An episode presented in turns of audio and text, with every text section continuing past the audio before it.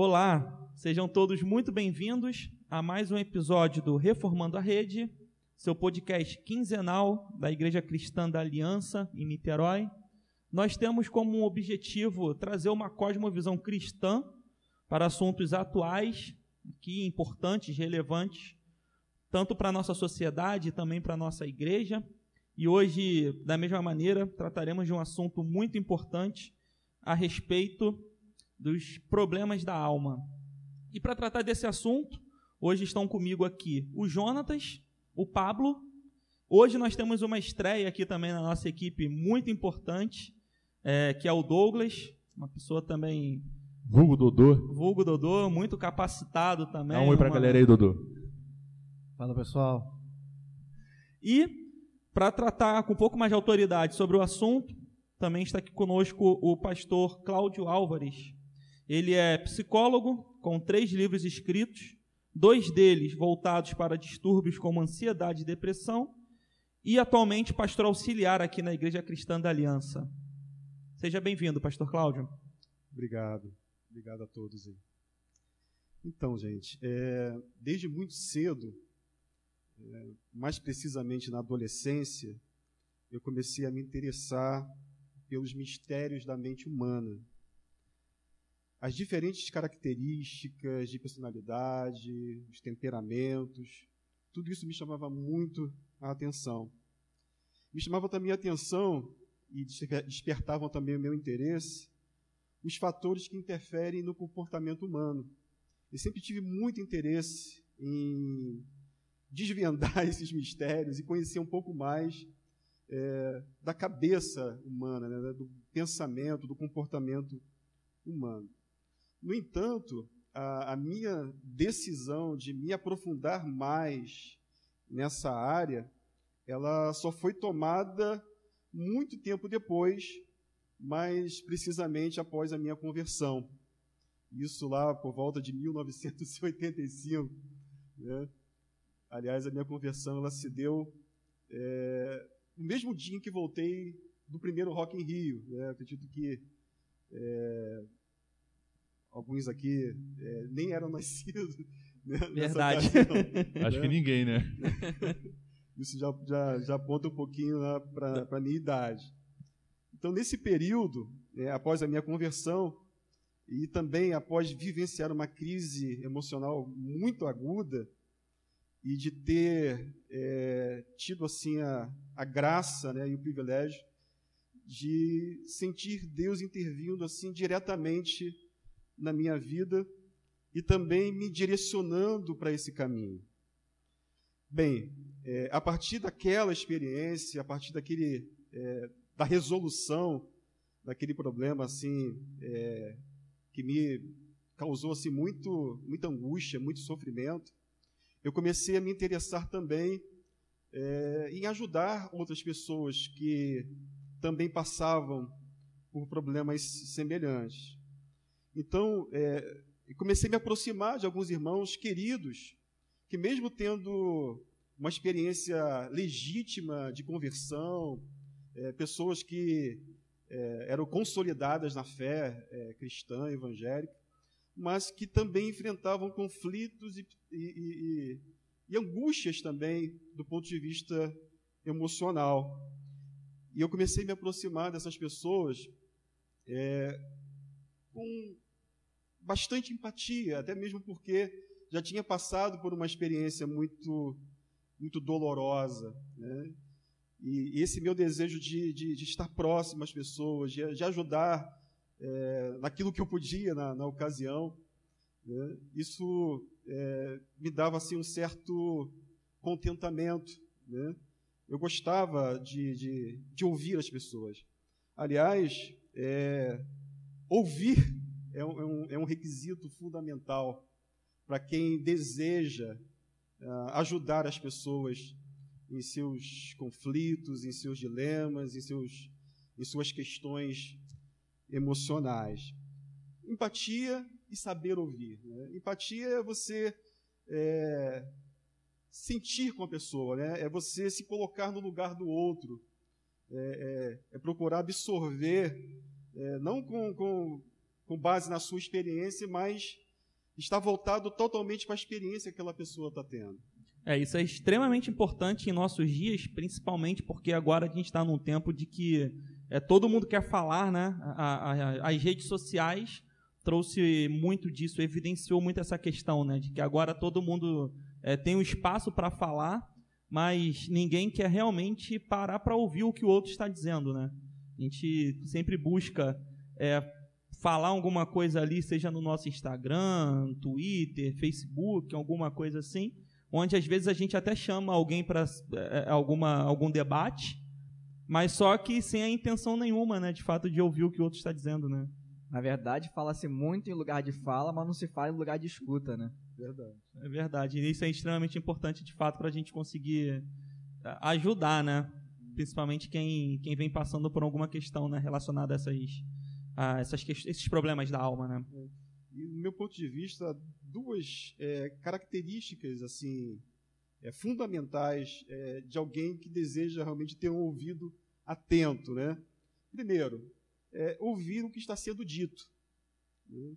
não o que eu acho que a, dever, que a pessoa deveria estar é, falando naquele momento. O que isso significa? É, quando você vai ouvir uma pessoa, principalmente quando ela está relatando, contando das suas dores, das suas é, angústias, você precisa ser é, isento. Né? Você precisa demonstrar uma isenção máxima possível. Por isso você tem que ouvir o que está sendo dito, não aquilo que você gostaria de dizer. Né? Porque às vezes a gente tem muita pressa, né? a gente acha que a pessoa começa a falar, gente já sabe o que ela vai dizer. Não, já sei o que você vai falar. Né? Tem muito disso. Né? A gente se antecipa e a pessoa acaba não dizendo aquilo que de fato ela deseja expressar na sua fala. É, a nossa paciência ela foi muito reduzida para ouvir o outro, né? Verdade. E uma, uma prova disso é a, a velocidade 2.0 ali no YouTube, no, no Spotify, né? enfim, nos, nas plataformas de podcast em geral, que agora ninguém mais coloca nada para escutar, e eu sou um desses, tá? Então, estou Inclusive apontando aqui, o dedo né? para mim aqui, né? Inclusive aqui o pessoal deve estar ouvindo a gente no 2.0, É, exatamente, maioria, né? exatamente. É, isso também evidencia um pouco, né, pastor, da nossa, dessa nossa falta de paciência em conseguir ouvir o outro, né? Exatamente. E a segunda coisa, em relação ao ouvido atento, diz respeito a ouvir o que não está sendo dito. Ou seja, se por um lado você tem que ouvir o que está sendo dito, você tem que estar também com o seu ouvido treinado para ouvir aquilo que não está sendo dito, que não está sendo ali manifestado nas palavras das pessoas. Ou seja, o que está oculto sob as palavras. Que nem sempre a, a pessoa ela vai é, sentir a liberdade assim, inicialmente para expor exatamente como ela está se sentindo, ou quais são os problemas é, na alma que ela está enfrentando naquele momento. Então, a gente precisa é, não somente ouvir o que está sendo dito, sendo, sendo isento, né, não se colocando antecipadamente naquilo que as pessoas é, não somente desejam, mas necessitam falar também, mas também, é, ao mesmo tempo, parece paradoxal, né, mas não é, é tentar ouvir aquilo que está é, oculto ali, de certa forma, sobre aquelas palavras que estão sendo, no caso ali, faladas naquele momento. Sim, e essa escutativa, ela é extremamente necessária para conseguirmos identificar é, os diferentes distúrbios né, que nós temos relacionados à, à saúde mental, né? Porque hoje fala-se muito em, em, alguns deles, né? Depressão, ansiedade, é, é, síndrome do pânico, etc. Né? E para a gente conseguir realmente identificar e saber né, os diferentes problemas que a pessoa vem enfrentando, necessariamente a gente precisa ter uma, uma escuta ativa. Né? Exato. E essa escuta ativa, ela envolve também ouvir o que não está sendo dito em palavras.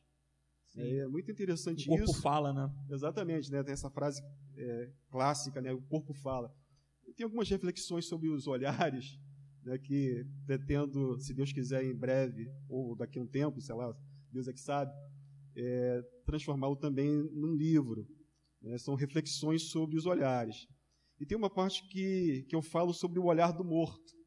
né? é um olhar que incomoda, né? um olhar que, é, que mesmo é, ali, a pessoa né, morta, estática, os olhos abertos do morto é uma coisa que traz um certo incômodo para quem está vivo e está olhando diretamente no, Você falou disso numa pregação aqui recentemente. Né? Exatamente.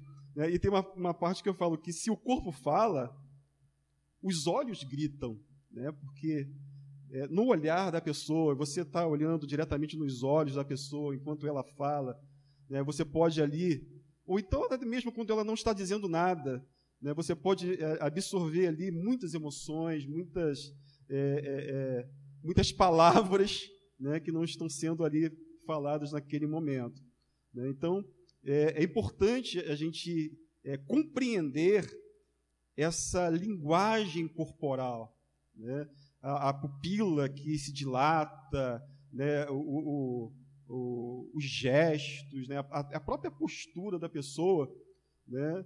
ela acaba apontando para você alguns dilemas, alguns problemas, e muitas vezes até a, uma situação de depressão mesmo pode ser identificada através né, dessa simples né, observação é, daquilo que, que é dito através do próprio corpo da pessoa. É, voltando aqui né, esse processo né, da, é, da, da, minha experiência é, profissional, é, na verdade, é, quando eu saio da faculdade, até mesmo tendo em vista essa experiência adquirida dentro da igreja, atendendo pessoas é, no gabinete pastoral. Né? É, essa, essa, essa minha saída da faculdade não foi uma coisa assim é, de, de, entrar no, no, no, no, no processo de atendimento profissional mesmo, no consultório. Não gerou em mim uma, uma, uma ansiedade, uma inquietação, né, um desconforto, porque era algo que eu já estava habituado a fazer é, dentro da, da igreja. Só para a gente pontuar o, o momento assim, é, o senhor então foi convertido antes de entrar na faculdade, né? Exatamente. Ah, beleza. Aí, então, antes mesmo da, de, de ingressar ali na faculdade, depois da conversão já, já houve né, essa preocupação né, pela, pela vida, é, não só espiritual, mas também mental, né, digamos assim, psicológica, melhor falando, né? das pessoas, né? É, eu senti assim uma um desejo que eu creio que realmente foi foi Deus que colocou no meu coração de de ajudar as pessoas nessa área, né?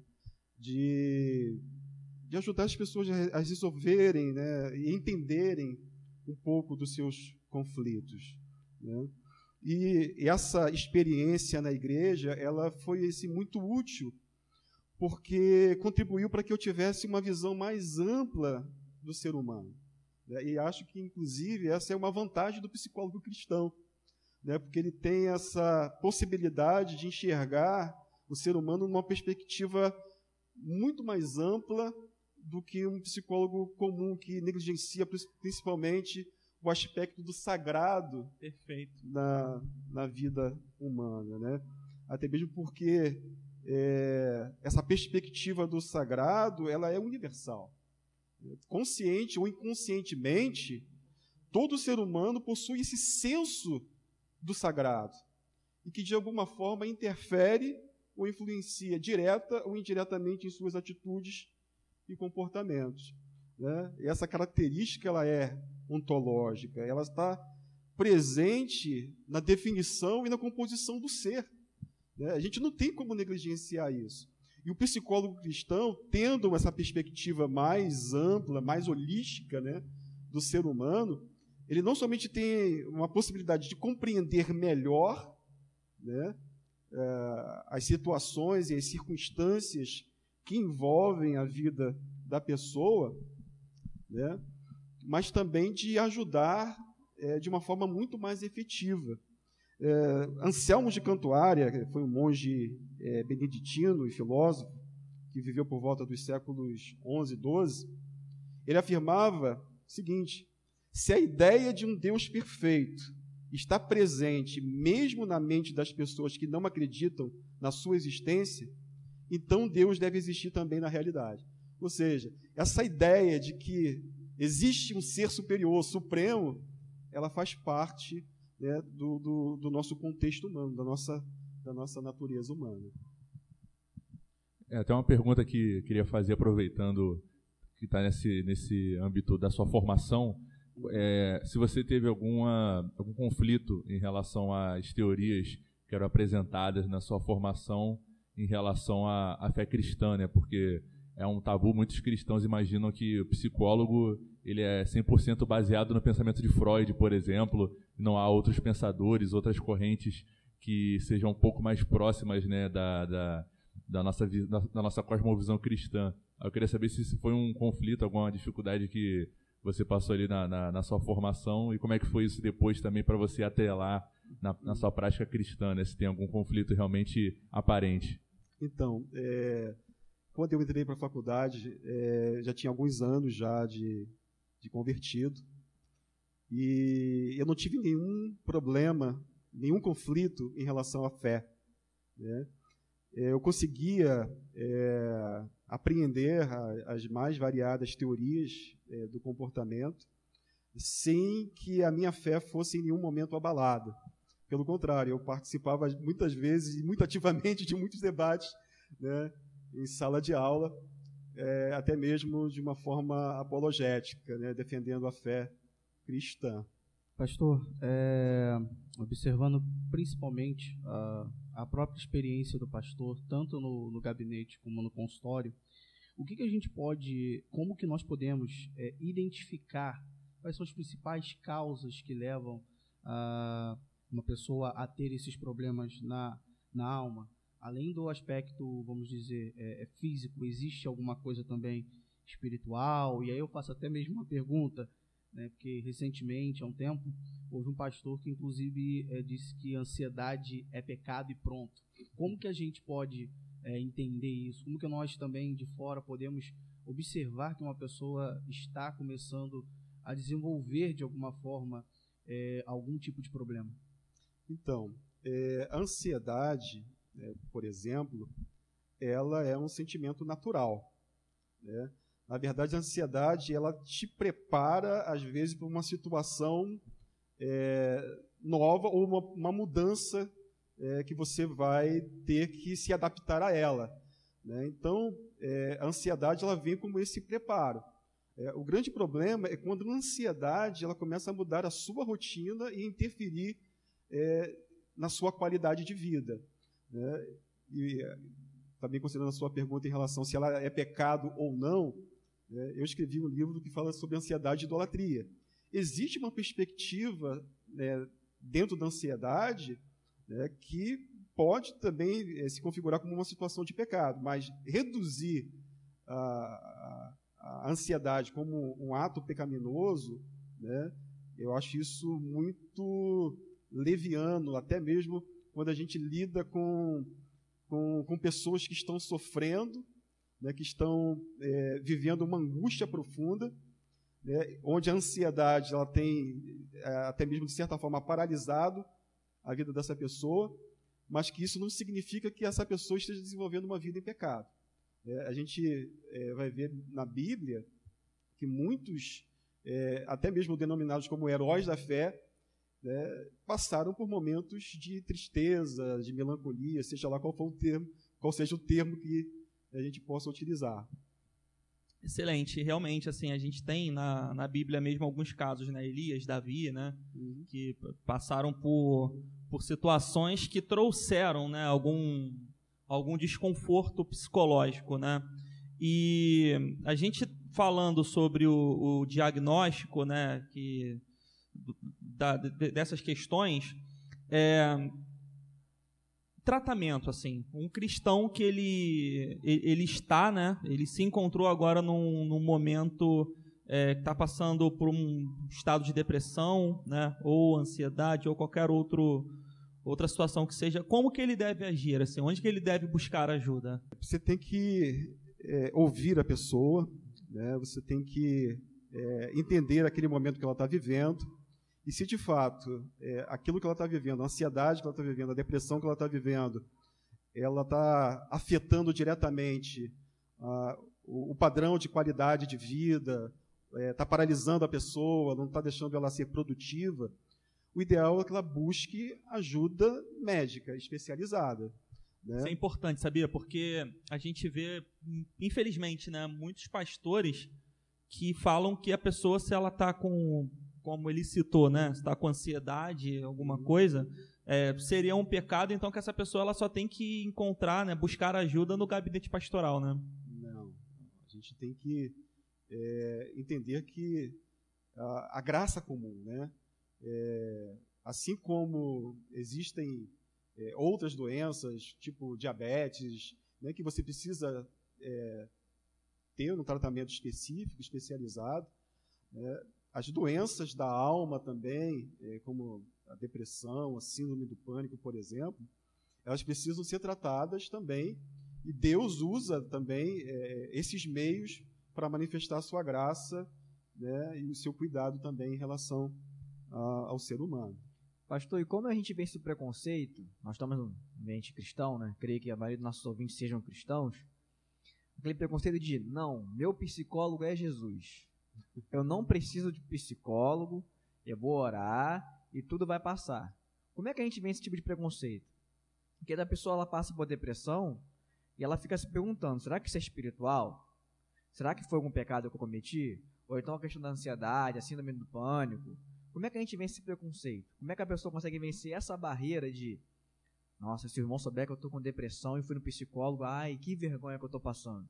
Como é que a gente consegue vencer isso? É, primeiro que, é, infelizmente, é, há essa ideia né, de fraqueza, de impotência, né, cria-se cria um, um, um, estigma né, em relação àquele que está sofrendo com depressão, é como se aquela pessoa fosse desqualificada, que a fé dela é, é, é, é fraca, é insuficiente, que ela está numa situação de pecado.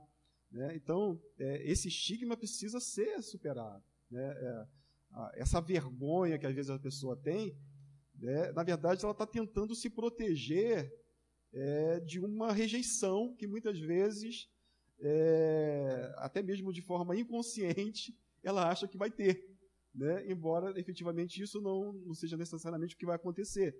Né? Então, a, a, a pessoa é, que se retrai, que, que não expõe é, para alguém de confiança, né, que ela pode. Né, porque também você não vai sair abrindo seus problemas para qualquer pessoa. Né? É, por mais transparente que você seja, né, existem pessoas em que você pode, de fato, abrir o seu coração né, e, e, e, e, que vai te compreender, que não vai te julgar, que não vai olhar para você e te ouvir com preconceito. Eu acho que o preconceito é uma coisa que precisa ser vencida nesse, nesse aspecto. Né? É interessante que, às vezes, também uma má teologia né, acaba induzindo as pessoas a se comportarem dessa forma. Né? Eu lembro que há muitos anos atrás, é, eu, entendi, eu atendi uma pessoa na igreja mesmo, que algumas pessoas vinham de outras igrejas para atendimento na igreja, né, como uma ação social. E que ela atribuía todas as desgraças e desventuras da sua vida ao diabo. Né? É como se ela vivesse constantemente num clima de batalha espiritual, né? como se tudo fosse responsabilidade do diabo. Né? Ali é, negligenciando ou ignorando é, a, a soberania de Deus sobre todas as coisas.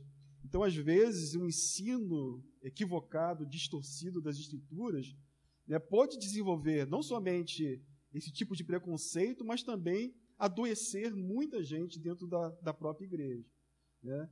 É, a, a, forma como, como é colocada, como, como é ensinada as Escrituras Sagradas também é muito importante né, porque, por exemplo, se você é, tem um, um, um, estilo de pregação né, na sua igreja é, do tipo expositiva, onde todo conselho de Deus vai ser ensinado, você abre é, menos espaço para manipulações, que há muito, infelizmente, né, em, em, vários segmentos evangélicos, né, onde a palavra é utilizada para poder é, atrair é, é, é para si, é, ou seja, onde a palavra é utilizada em prol dos, dos seus interesses pessoais e não para o progresso do reino de Deus. Interesses tanto do pregador, infelizmente, né, pastor, quanto também o interesse do indivíduo que está, que, que está escutando, né, essa, essa palavra. E um pouco do preconceito também que Pablo falou, assim, uma visão que eu tenho, né, é que um e que também conversa bastante com o que o pastor Cláudio trouxe, que um do, dos frutos de uma má teologia, ela é o, o dualismo, né? E nós cristãos, que infelizmente muitos de nós, né, teve ali uma, uma educação às vezes numa igreja que não não levava tão a sério assim a palavra, estava ali numa igreja que pregava a, a sã doutrina, nós enxergamos algumas coisas como sendo espirituais e outras coisas como sendo profanas, né? Como se o ser humano ele fosse realmente é, dividido em dois. Eu vivo de uma forma na igreja, né, com os meus ministérios, com as minhas atividades, e eu vivo de uma forma diferente fora da igreja. Acabamos fazendo isso também com a nossa saúde, né? Então, se eu sofro de alguma, de algum é, distúrbio, algum transtorno psicológico, isso vai estar diretamente ligado a questões espirituais e não que isso esteja ligado realmente a algum algum problema físico, né, que eu possa ter. E diferente se eu tenho, sei lá, um problema de coração e eu tenho que fazer um tratamento com um cardiologista, tudo bem, tudo certo, né? A gente pode ter doenças é, do coração, né? Mas a gente não pode ter doenças da alma, né? A gente, aí se eu tenho algum, alguma doença, né? Passando por alguma dificuldade psicologicamente falando, eu me recuso, né? Muitas vezes a fazer um tratamento com psiquiatra, né? Um tratamento com psicólogo, tomar algum tipo de remédio quando é, necessário e, e, recomendado pelo médico, né, pastor? Verdade. E nessa perspectiva, é, as pessoas muitas vezes são tratadas é, de uma forma muito é, leviana mesmo, né? Ah, o fato de se atribuir é, enfermidades da alma, é, distúrbios da mente, né, associando é, essas doenças ou esses distúrbios à, à ação específica de demônios ou, ou, falta de fé, muitas vezes faz com que a pessoa é tratada de uma forma até mesmo impiedosa é, é, por líderes e, e, e, pelas pessoas de modo geral. E as pessoas acabam se escondendo né, e, e não buscando ajuda nesse sentido. Né?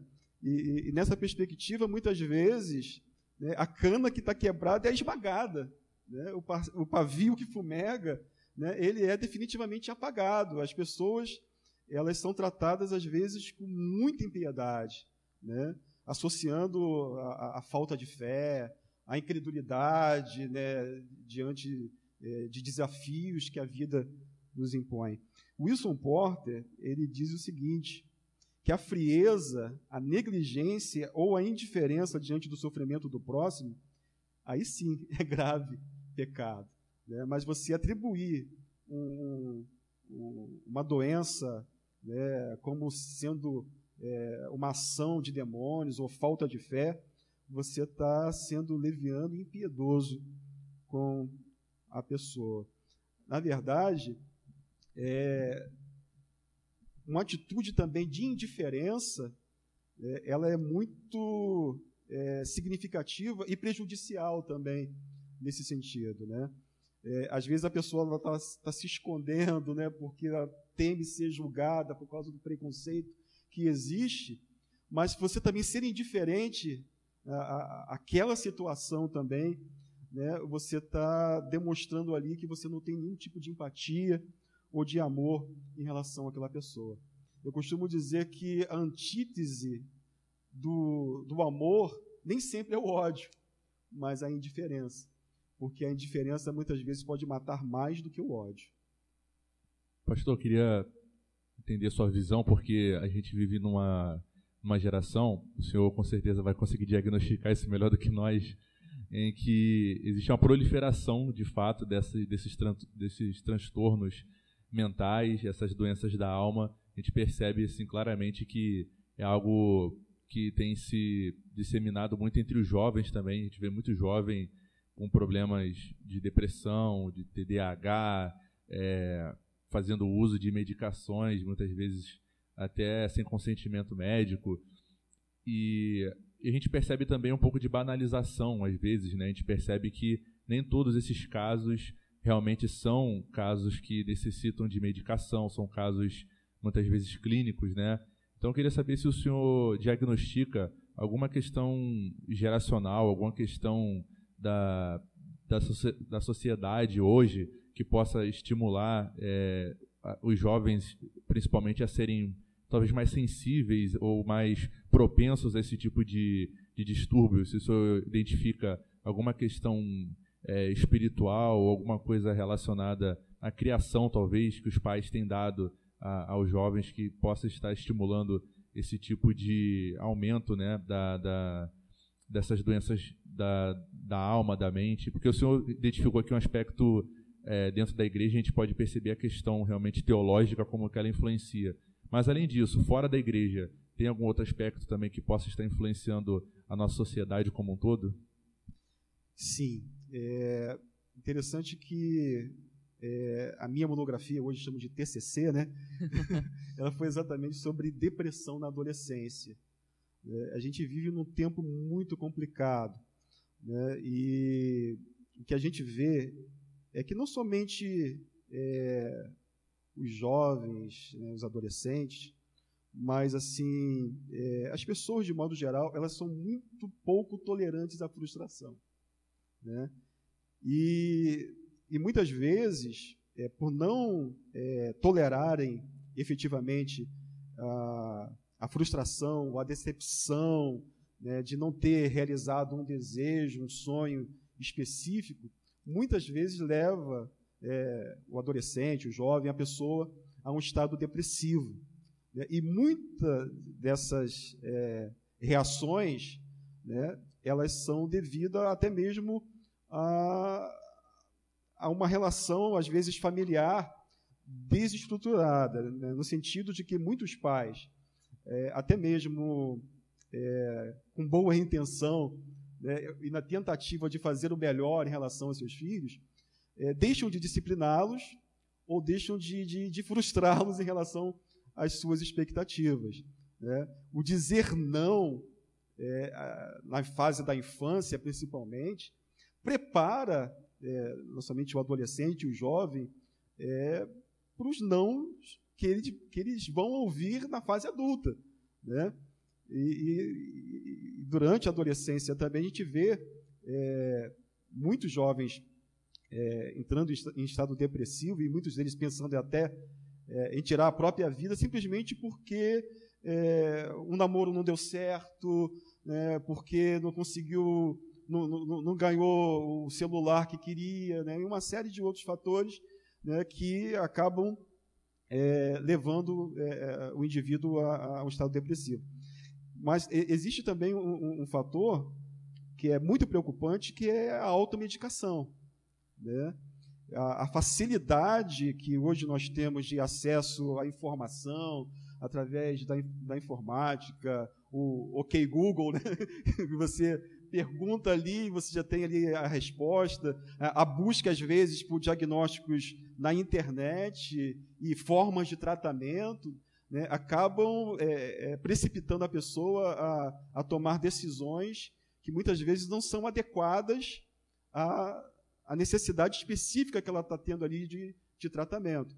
Então, sempre o melhor caminho é procurar uma ajuda especializada, um médico que possa né, ajudá-lo nesse sentido eu até entendo que os pais, é, eu não sou pai, ainda não, né? Pretendo no futuro ser, se Deus quiser.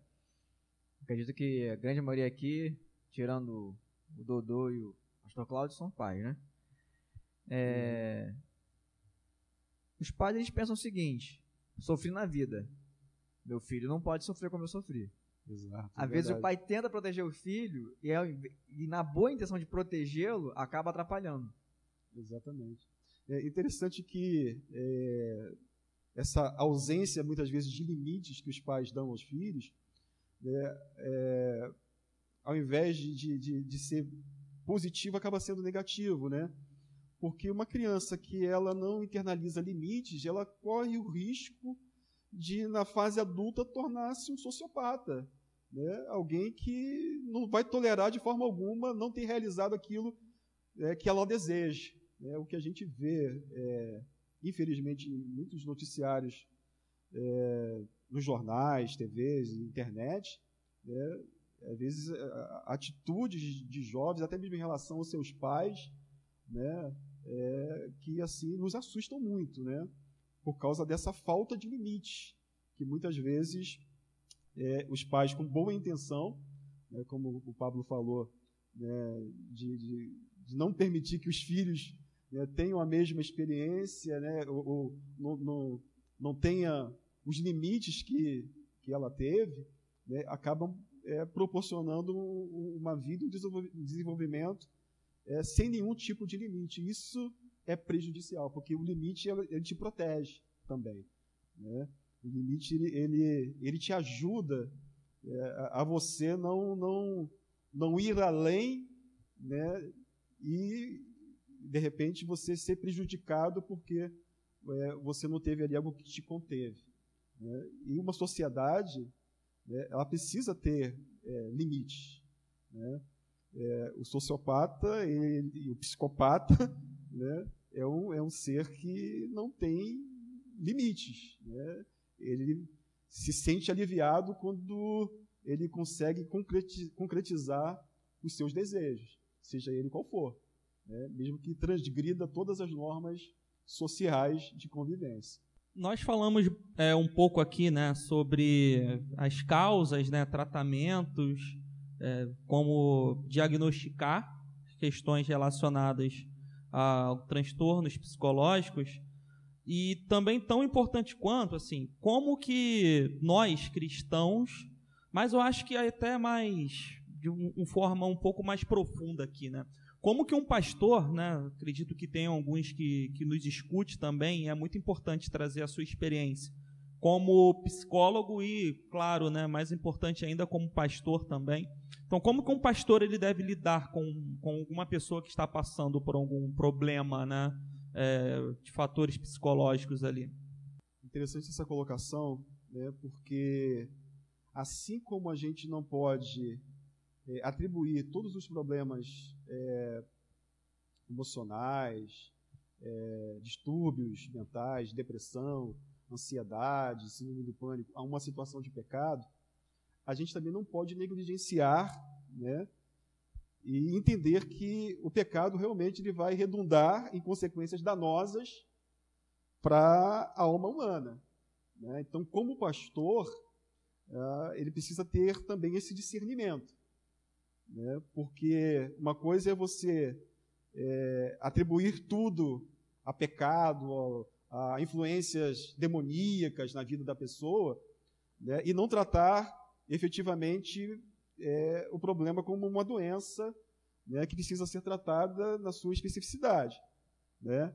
Outra coisa também é você negligenciar esse aspecto também de que o pecado ele traz consequências danosas também é, a vida da pessoa. Provérbios, ele diz que é, senhor, né, quem me acha, acha a vida.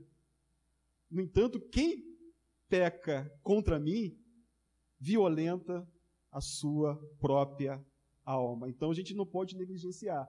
Então, é, é, o pastor ele precisa ter esse discernimento. Né?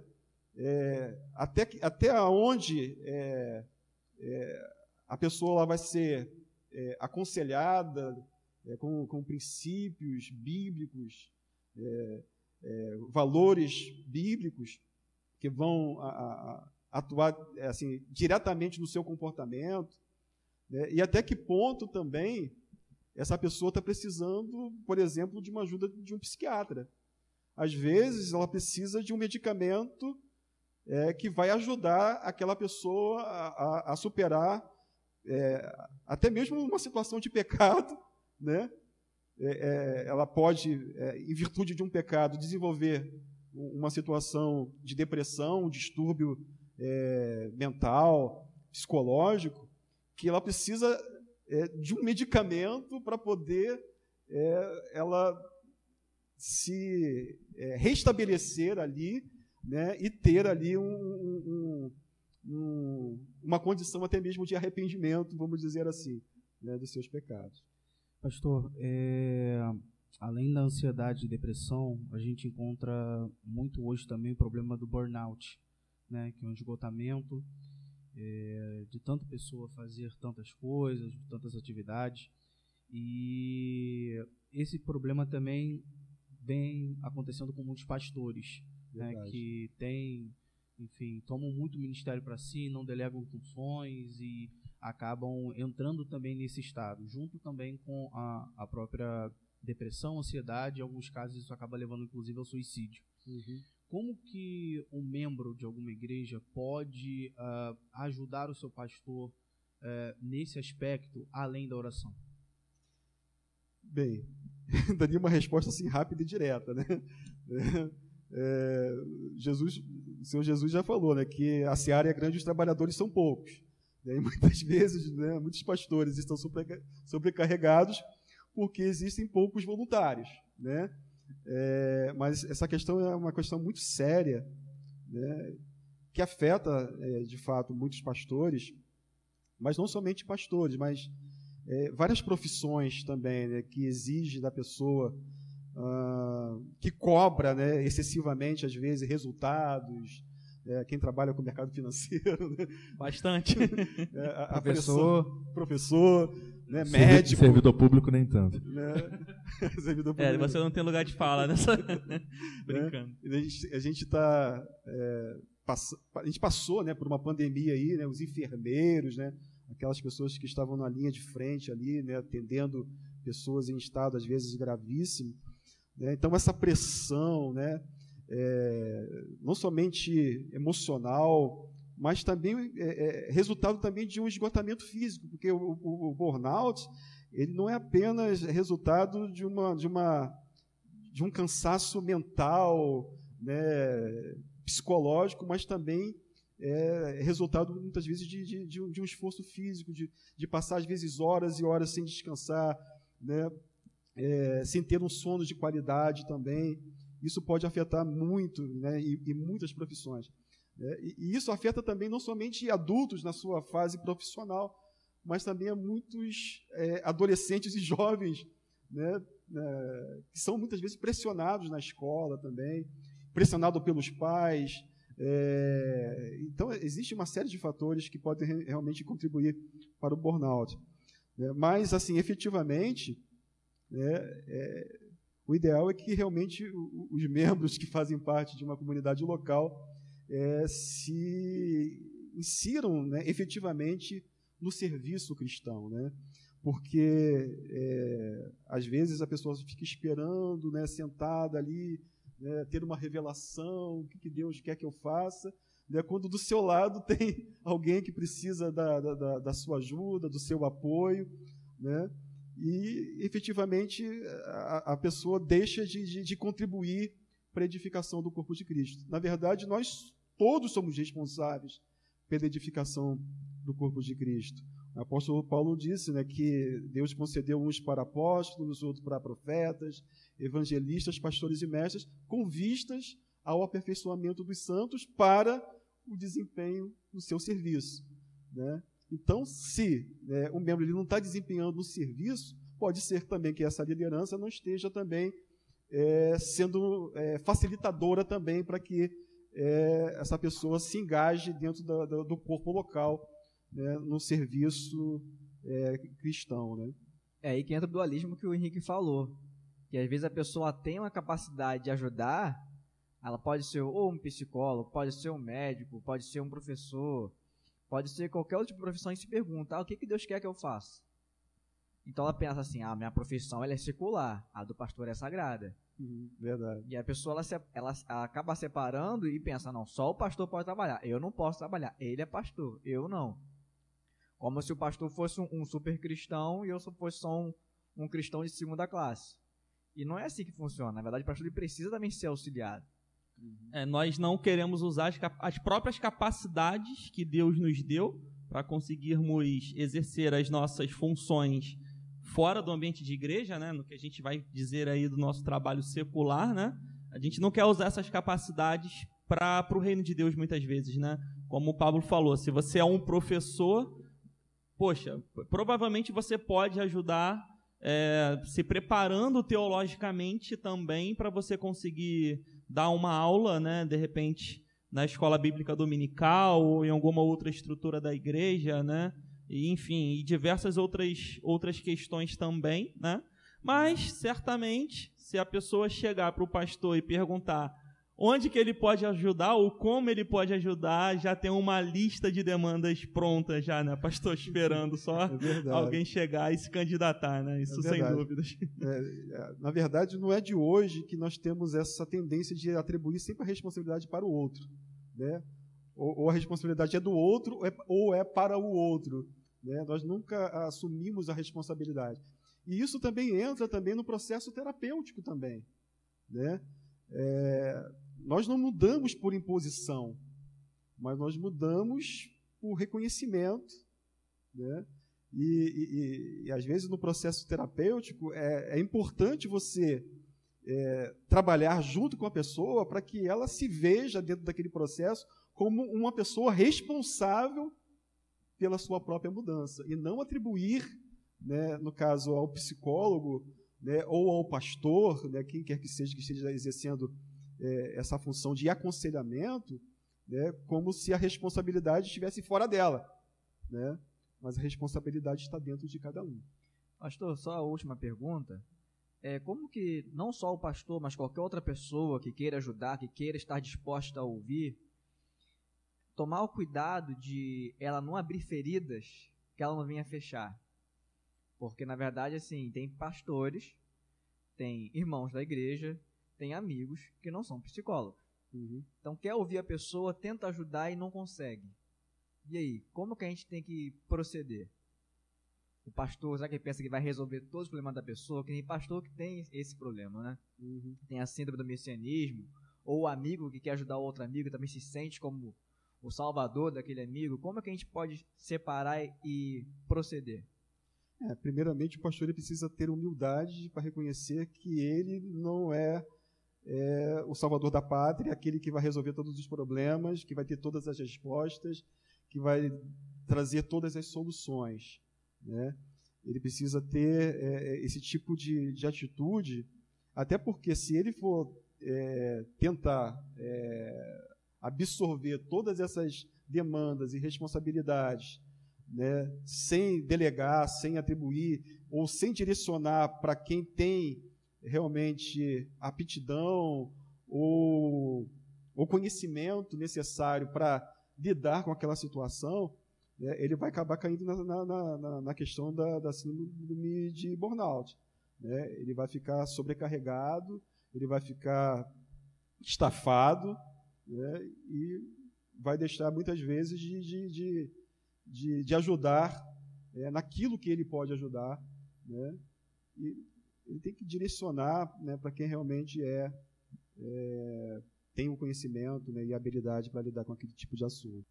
Acredito que nós conseguimos passar aqui por bastante, bastantes assuntos, né, dentro dessa questão, né, a gente conseguiu falar um pouco sobre sobre como diagnosticar, como tratar, né? Como que a gente também no, no, ambiente cristão a gente precisa cuidar, né, do um dos outros, cuidar do nosso pastor, né? É, então, com isso, acho que a gente consegue concluir. Então, agora eu quero abrir aqui para os meus amigos, né, para os meus irmãos conseguirem, é, poderem trazer as palavras finais aqui, se tem mais alguma coisa a acrescentar. Bom, só queria agradecer aí o pastor Cláudio, foi um momento aqui muito enriquecedor.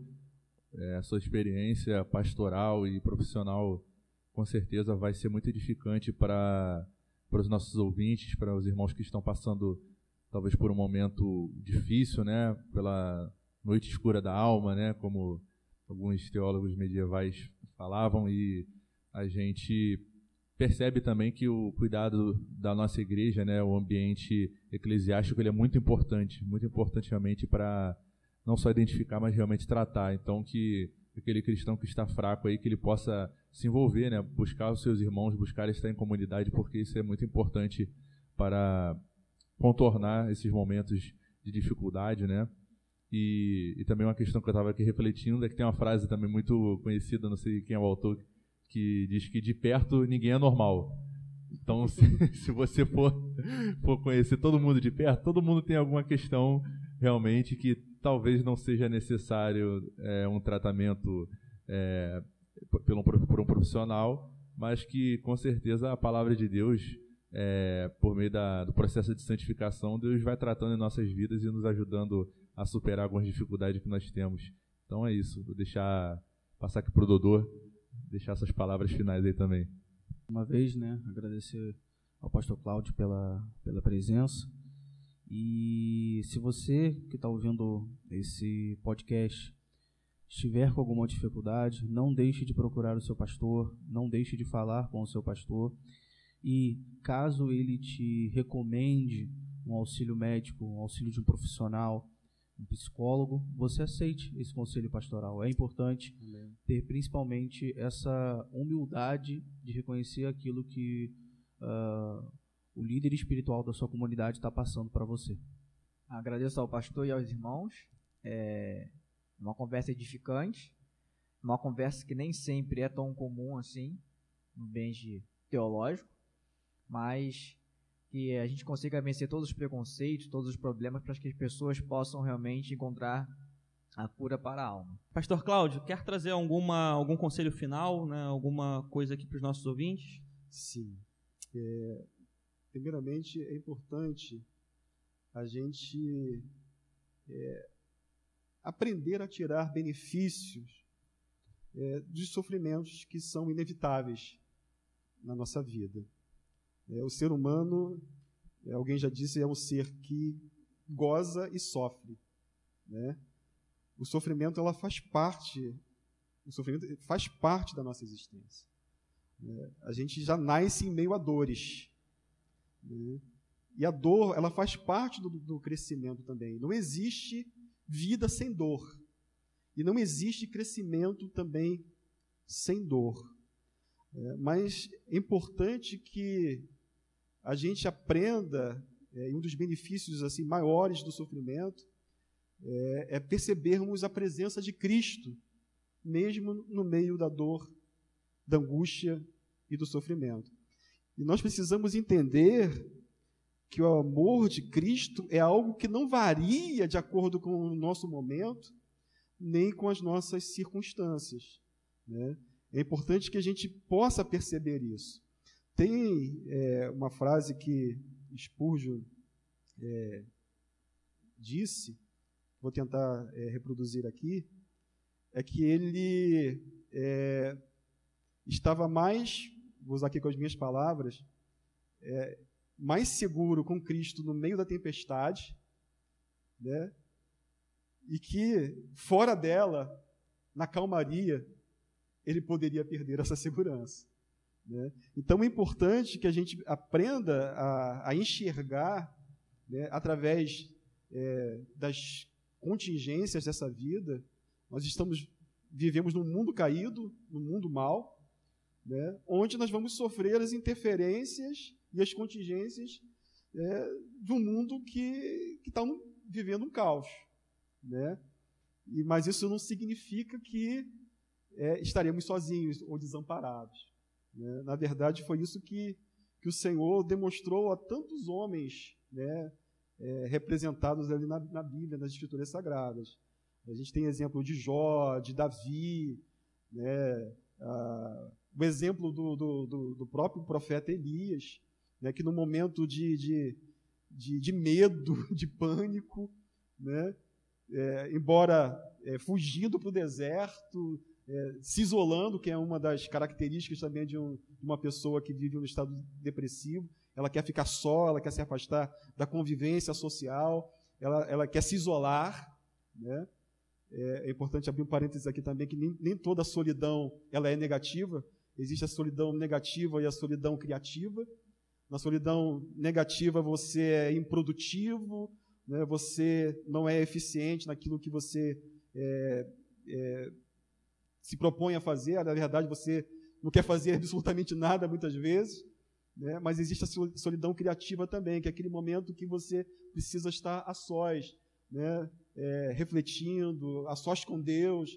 É onde você cresce, onde você amadurece, onde você se desenvolve. Né? Mas Elias ele foge para o deserto, ele quer ficar sozinho, né? e ele tem uma atitude ali de basta. Né? Eu não aguento mais, eu não suporto mais. Ele chega no seu limite, né? até mesmo depois de, de três anos né, de, de efetivo é, trabalho ali como profeta, né, enfrentando ali questões políticas, porque Acabe era um dos piores reis que Israel teve, que conseguiu superar até mesmo os seus antecessores a partir de, de Jeroboão, né? E também enfrentou crises do ponto de vista religioso, porque a, a, a nação de Israel estava dividida entre Deus e Baal. É, chegou um momento em que ele falou: Até quando vocês vão ficar divididos entre dois pensamentos? Se o Senhor é Deus, seguiu, se é Baal, seguiu. Né? Ele enfrentou ali situações também do ponto de vista econômico, né? porque enfrentou seca, mas enfrentou ali diante da seca um milagre, o cuidado de Deus. E também enfrentou questões de, de, de, de cunho existencial também né? porque ele, ele vive a frustração e a decepção. Né? De repente ele esperava né, que houvesse um arrependimento por parte do rei, e ao invés de arrependimento, ele, ele, ele se depara com ameaça. Né? Jezabel diz para Elias que em 24 horas faria com ele a mesma coisa que ele tinha feito aos 450 profetas. Né? Ele enfrenta ali um esgotamento físico terrível, né? que, pode até caracterizar ali como uma das síndromes do burnout. Elias, de repente, não somente experimentou depressão, mas também a síndrome de burnout. Né? E, e ele se vê ali né, totalmente né, deitado, debaixo de um zimbo, pedindo para si a morte. Né? E muitas vezes, numa situação de fragilidade da alma, de depressão, nós nos deparamos com esse sentimento também. Né? E a gente precisa ser transparente. Né? A tristeza ela tem que ser vivida como tristeza. É, Spurgeon dizia que uma atitude diferente representa insanidade. Né? Mas quando você lida com, com os sofrimentos de uma forma objetiva, né, isso aponta também para uma, uma, uma sanidade um, uma sanidade ali diante da, do problema que você está vivendo. Né? E diante dessa, dessa, dessa solidão do profeta, né, desse esgotamento físico, mental, espiritual né, que ele vivenciou, né, ele pôde experimentar ali a presença de Deus no deserto. Né? Então, gostaria de dizer para aqueles que nos ouvem né, que o seu futuro está é, tá nas mãos de Deus. Não, não permita que o seu presente seja é, determinado por aquilo que você está sentindo. Né? Porque Deus é soberano. E assim como é, para Elias, é, aquele momento que ele estava vivendo representava o fim da sua jornada, a perspectiva de Deus era totalmente diferente. Os planos de Deus em relação à vida de Elias eram diferentes dos planos de Elias naquele momento. Elias pediu para si a morte. Basta, não aguento mais. Mas nem pela morte ele passou. é verdade. Então, finalizando aqui o episódio, é muito bom, pastor. Te agradeço bastante é, pelo seu tempo. Foi extremamente relevante é, essa próxima a uma hora que ficamos aqui conversando, né? Eu gostaria aqui de como palavras finais, na verdade, deixar algumas recomendações aqui de livros, né? Começando pelos livros do pastor Cláudio, é, nessa área em específico, né? Ansiedade, idolatria e confiança em tempo de crise. Dois materiais excelentes que eu já tive a oportunidade de ler e, e recomendo. Assim como também é, tem a depressão de Spurgeon, né? Também já é um livro conhecido e também muito, é, muito importante para essa questão né, que nós estamos trazendo e que também nos mostra que assim Spurgeon, um, um homem fantástico, né? um pregador ímpar na, na história da igreja, também já passou por problemas parecidos, né, e buscou tratamento da mesma maneira, né. Pastor Cláudio citou o Wilson Porte, acredito que seja o Depressão em Graça, né? Depressão em Graça do Wilson querido, Porte né? também, exatamente. Muito bom também, muito bom. Então temos alguns materiais, muita coisa produzida, muita coisa de qualidade produzida, né, nessa, nessa área. Incentivo uh, a você, ouvinte, a buscar conhecimento, não apenas para você, mas certamente você poderá ajudar alguém próximo, é, de, de repente identificando e conseguindo direcionar essa pessoa para o tratamento é, necessário e para o tratamento correto ah, com essas questões das doenças da alma. Né? Sim, é, na verdade eu queria agradecer né, e dizer que passou muito rápido. Muito rápido, né? É, essa, Podemos marcar outro, né? É, esse sempre é o problema, pastor, quando a gente traz algum participante, algum convidado aqui, é que a hora passa muito rápido, mesmo a gente, a gente nem vê. Mas é sinal de que a conversa foi muito boa, bastante, bastante relevante aqui. Certamente a gente conseguiu é, colocar o, a, o nosso objetivo, né? Que, que é é, é, colocar as lentes do Evangelho e olhar para toda a nossa toda a nossa sociedade é, e todos os problemas, né, que essa vida social nos nos traz. Né? Então, obrigado mais uma vez, pastor. Em breve é, espero que tenhamos outra oportunidade para o senhor voltar aqui e a gente conseguir é, conversar mais uma vez sobre questões parecidas, porque esse é um assunto que é, é, nunca deixa de ser atual, né? Verdade, é, verdade. O nosso objetivo era ter é, conversado sobre isso no mês de setembro, né? Postado no mês de setembro, que a gente tem ali o Setembro Amarelo, né? Que, uhum. que nos, nos mostra né, a importância para essas questões, mas não tivemos agenda e é um, um assunto que nunca deixará de ser atual, né? Felizmente ou infelizmente. É. Verdade. E assim nós terminamos mais um episódio do Reformando a Rede.